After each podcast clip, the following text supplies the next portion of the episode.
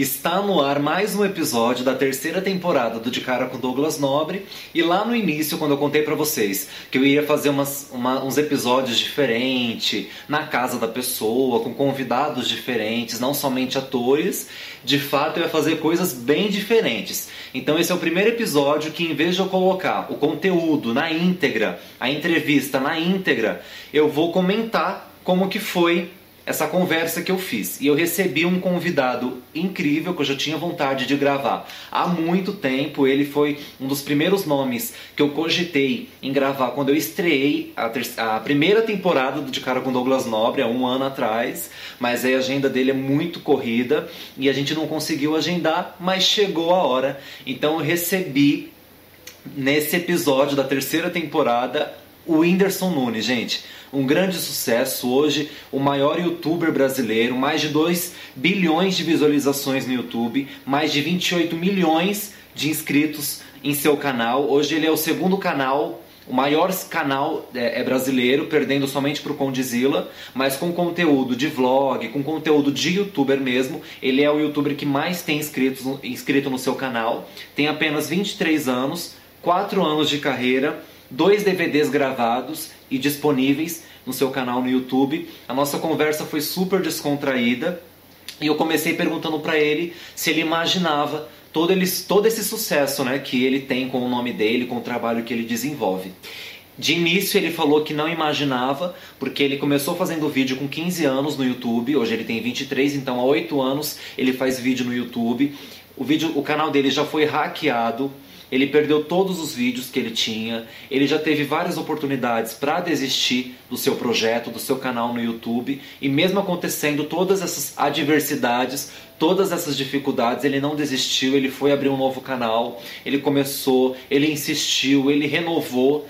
E tá esse sucesso todo, então ele não imaginava que ele adquiria todo esse sucesso tão rápido, mas que hoje ele é realizado com tudo que ele faz, com todos os filmes que ele já fez e com tudo que ele vem desenvolvendo. Depois eu perguntei para ele sobre a peça que ele está estreando, o Eita Casei, né? Se, se é, a estrutura dessa peça ele iniciou quando ele casou ou se ele já imaginava fazer algo com essa temática e com esse perfil. Ele falou que ele já queria fazer algo diferente, ele já queria fazer uma peça com uma temática diferente, com um título diferente dos padrões normais de peça de teatro e ele criou o Eita Casei antes de ele casar. Ele queria fazer algo diferente e quando ele casou ele falou que era isso que ele queria fazer, né? Mas o Eita Casei não é um stand-up, não é uma peça de casamento. É uma peça que ele fala da carreira dele de uma maneira diversificada, de uma maneira engraçada como ele é, né? E falando sobre casamento, perguntei se ele sempre teve vontade de casar e se ele se imaginava casando tão novo, né? Porque ele tem apenas 23 anos.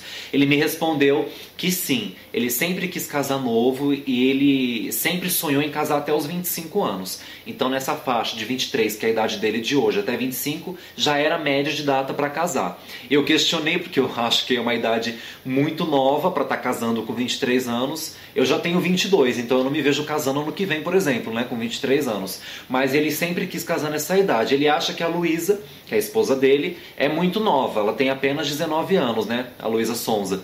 Então ela é muito novinha para casar.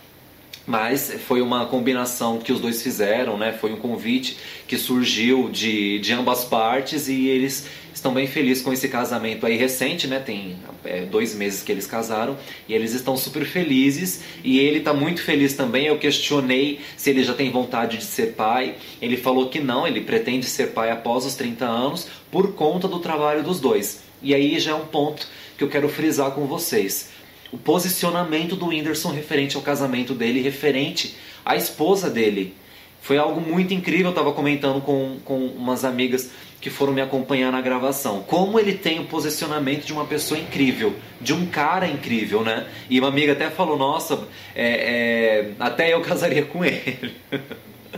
Porque de fato, o linguajar dele, a forma que ele se expressa para falar da Luísa e a forma que ele se expressa para falar de um relacionamento, de um casamento, é algo muito impressionante. Eu fiquei admirado. Eu já tinha encontrado o Whindersson algumas vezes, já tínhamos participado de eventos juntos, mas eu nunca tive essa oportunidade de conversar com ele. E a minha admiração por ele dobrou, triplicou, porque de fato ele é uma pessoa incrível eu tava falando sobre, sobre empoderamento feminino e tal. E ele falando, não, eu, é, eu acho que, que, a, que, a, que a Luísa ela tem que ir atrás dos sonhos dela mesmo. Eu invisto nela, eu apoio ela pelo talento dela, não simplesmente porque ela é minha namorada, porque eu casei com ela, mas de fato ela tem talento e isso tem que ser mostrado, isso tem que ser visível para as pessoas. Aí ele falou, agora ela tá lá no Rio de Janeiro gravando a nova música dela, gravando um novo clipe, eu tô super apoiando, eu quero que saia logo essa música, eu apoio tudo que ela faz E eu achei muito incrível, porque hoje a gente vive num mundo que, infelizmente,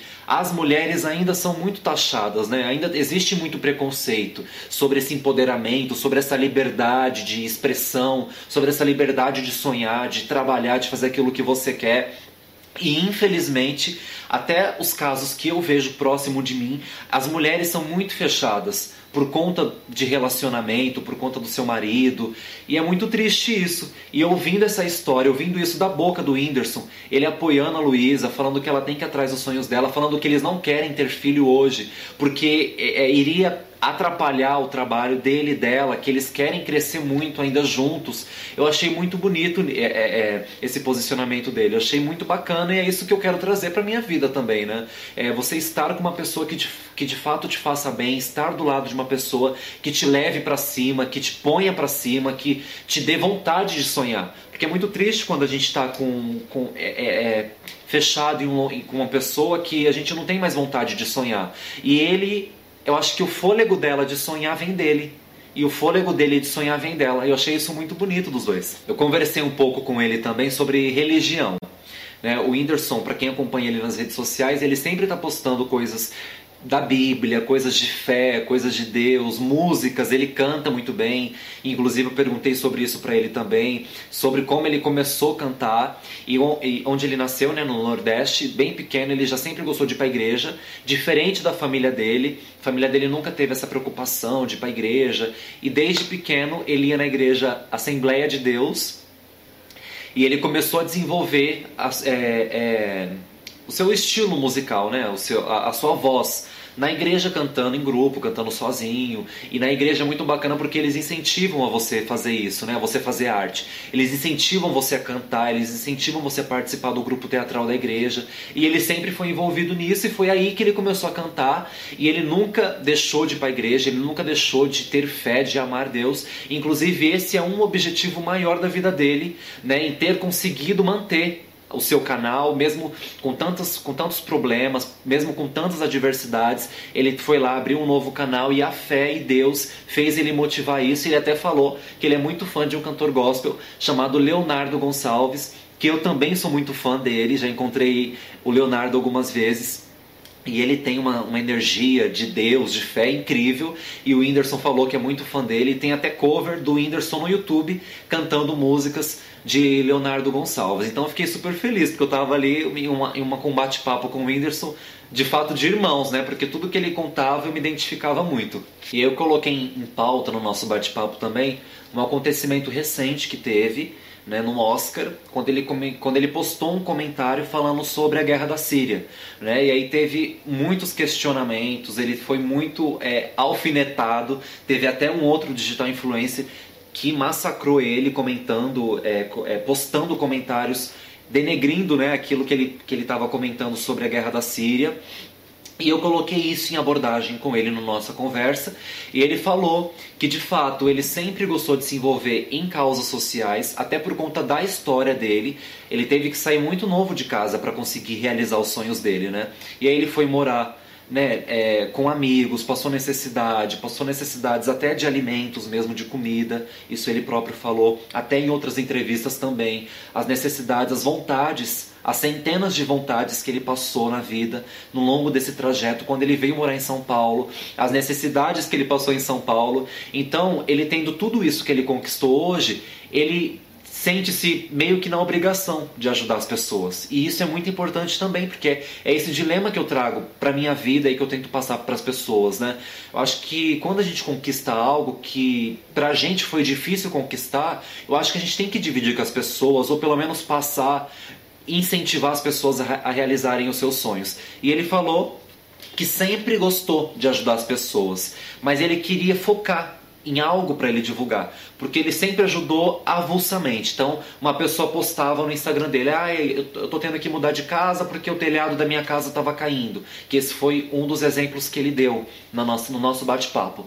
E ele ia lá, via o comentário e ajudava a pessoa, que jamais ele deixaria alguém sem telhado em casa e ele tendo condições para ajudar. E ele ia ajudava com o telhado, ou ajudava com uma cesta básica, ou ajudava de alguma outra forma, ou com dinheiro. Então, sempre quando ele via casos avulsos, ele ajudava.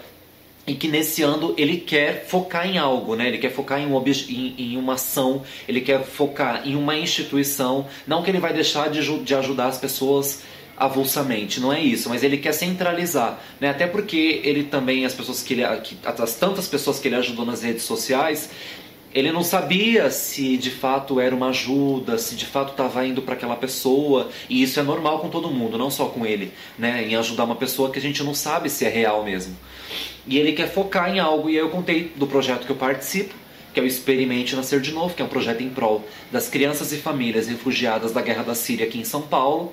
E ele ficou super interessado em conhecer, em participar do projeto, em conhecer as crianças né, que, que são atendidas é, mensalmente aqui em São Paulo, é, que, que, são ajudadas né, com tantas coisas, e ele quer conhecer essa causa, falou até de levar o Tiro Lipa lá também junto com ele, para fazer um dia especial com as crianças, e a gente está é, enfim, tentando programar tudo isso aí. Logo mais vocês acompanham no meu canal também. E esse foi o bate-papo incrível que eu tive com o Whindersson. E de fato eu saí mais motivado e eu saí mais admirado pelo Whindersson, pela sua história de vida, pela sua força de vontade, ele falando com prazer da família dele, ele falando com, com os olhos cheios de lágrimas dos pais dele, ele falando que na família dele não tem essa questão de machismo, essa questão de que mulher não pode sonhar, não pode ter o seu trabalho, que na casa dele sempre foi muito dividido, era um ajudando o outro. Quando a mãe dele ia trabalhar, o pai dele lavava roupa, o pai dele lavava louça. Quando o pai ia trabalhar, a mãe cuidava dos filhos. Quando o pai e a mãe estavam trabalhando, os irmãos mais velhos cuidavam dos mais novos e os irmãos homens fazia os serviços de casa e era sempre essa união e ele falando com prazer disso. E eu fico muito feliz de conhecer uma pessoa com a trajetória, com a história do Whindersson, que está aí visivelmente um sucesso no Brasil inteiro, fazendo turnê fora do país, na Europa, viajando vários países, mostrando o trabalho dele, que ele quando ele começou, ele, ele nem imaginava que ia ter essa crescente toda, que teria essa repercussão toda, até mundial mesmo, né? Porque para fazer show fora do Brasil, você tem que ter uma repercussão fora. E ele tem toda essa repercussão e de fato ele merece todo esse sucesso, ele merece todas essas conquistas, ele merece o casamento que ele tem, essa pessoa incrível que tem do lado dele, a Luísa, que ele conheceu no Instagram, para quem não sabe. Eles se conheceram no Instagram, começaram a conversar e aí se conheceram estão até hoje já há mais de um ano, né? E eu fico muito feliz de ver essa história de vida do Whindersson e poder compartilhar isso com vocês. Então espero que vocês tenham gostado desse episódio diferente, em vez de eu colocar na íntegra, eu comentei como que foi o nosso bate-papo com algumas imagens do, da nossa conversa e eu espero que vocês tenham gostado. Não se esqueçam de curtir, compartilhar, se inscrever no canal e até o episódio da semana que vem. Tchau!